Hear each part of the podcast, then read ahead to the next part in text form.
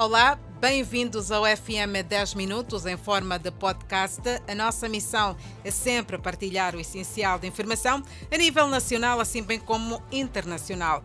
Começamos por falar do julgamento das dívidas ocultas. O réu António Carlos do Rosário reclamou hoje, em tribunal, a submissão a excessivas horas de interrogatório do Rosário afirma que tal lhe provoca problemas de saúde. É o 31º dia do julgamento e o sétimo de audição ao réu Antônio Carlos do Rosário. É o réu que mais dias se sentou na cadeira.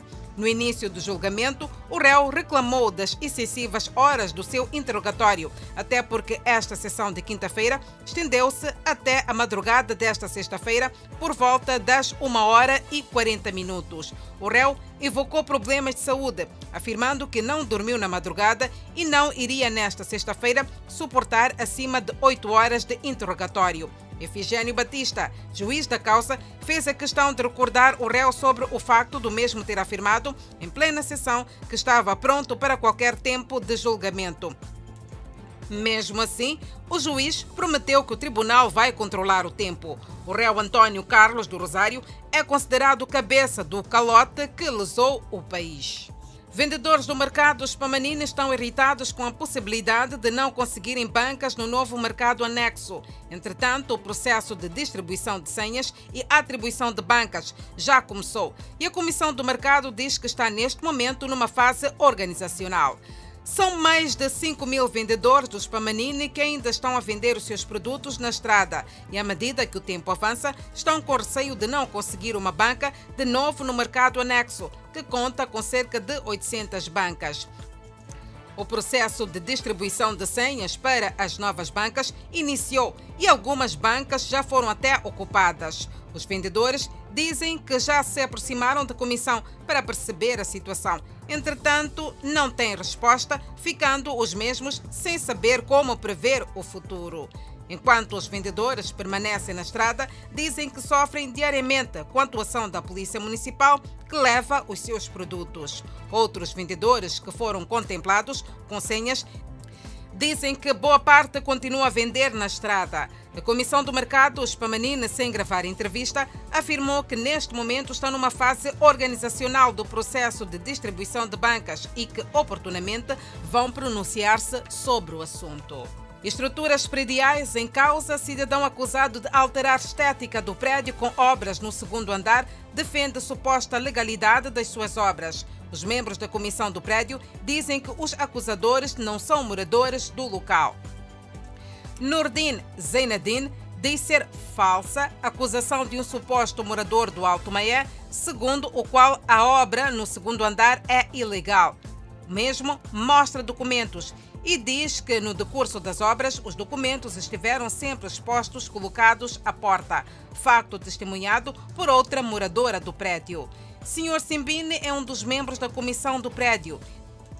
Diz que a comissão tem conhecimento dos trâmites seguidos junto do município para a realização das obras. Com a reação que dizem ter faltado face à acusação, tanto o proprietário como o encarregado da obra dizem sossegar.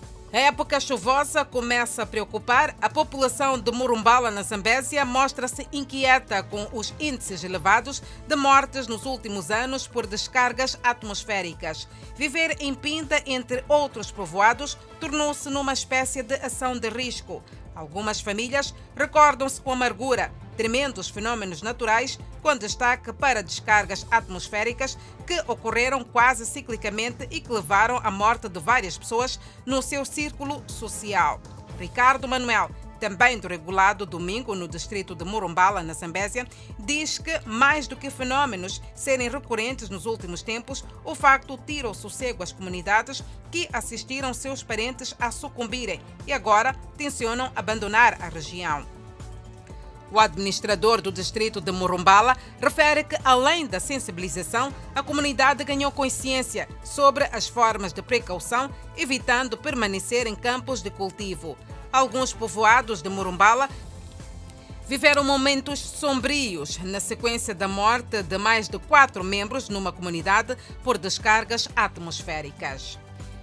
E em Inhambane, as autoridades exortam a população que vive nas zonas propensas a inundações a abandonar os locais para evitar perdas durante a época chuvosa. Chambal é um dos bairros na cidade de Inhambane, propenso a inundações. Sempre que chove, as casas ficam alagadas. Foi por conta desta situação que Dona Teresa, mesmo após ter resistido décadas, este ano decidiu abandonar para uma área considerada segura. Na nova morada, ela conta que não há condições similares à de Xalambe, Tal é o caso de água canalizada, mercado e escola próxima. Mesmo assim, diz estar melhor, principalmente quando lembra que estamos na época chuvosa. Por outro lado, o dirigente encoraja a população que vive em zonas potencialmente agrícolas para usar da época chuvosa no aumento da produção e produtividade. As cidades da Machis e Inhambane, além dos distritos de Omoine e Govuro, são os que têm registrado problemas relacionados a inundações em períodos chuvosos. É momento de partilharmos também as principais notícias internacionais. O Bali, o principal destino de férias da Indonésia, reabriu para turistas estrangeiros após 18 meses de bloqueio. Nesta semana, o aeroporto internacional Ngurah Rai da ilha estava vazio e não havia voos programados para pousar.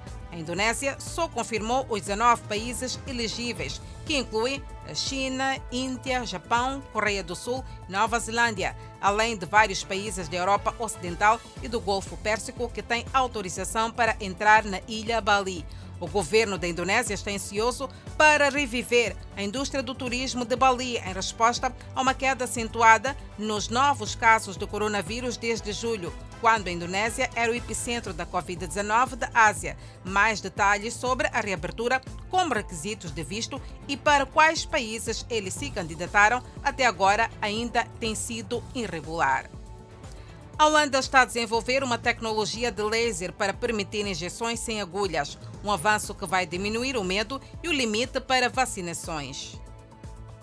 A Bubble Gun usa um laser para empurrar pequenas gotículas através de uma camada externa da pele, disse Davis Fernandes Rivas, professor da Universidade de Twente e pesquisador filiado do Instituto de Tecnologia que desenvolveu a inovação. O processo é o mais rápido do que uma picada de mosquito e não deve causar dor porque as terminações nervosas da pele não são tocadas. Disse ele, acrescentando que isso será mais estudado. No entanto, pode levar um a três anos para que o método esteja disponível ao público em geral, dependendo do progresso da pesquisa e das questões regulatórias. Conselheiros de medicina apoiam injeções de reforço da Moderna para a Covid-19 em pessoas mais velhas e de alto risco.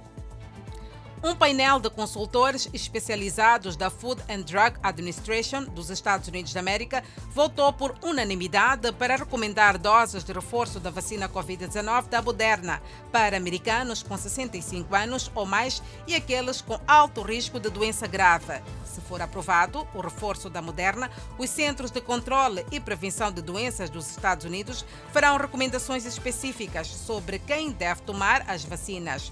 O Comitê Consultivo de Vacinas e Produtos Biológicos relacionados com a Food and Drug Administration se reuniu esta semana para considerar a dose adicional da vacina moderna e avaliará se fará uma recomendação semelhante para a vacina da Johnson Johnson. A votação para apoiar o reforço da Moderna foi de 19 a 0.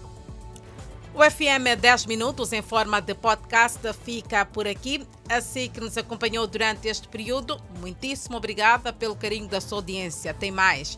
Muita informação poderá acompanhar no Fala Moçambique às 19 horas e 45 minutos. Até lá, fique bem, já sabe que carinhosamente esperamos por si.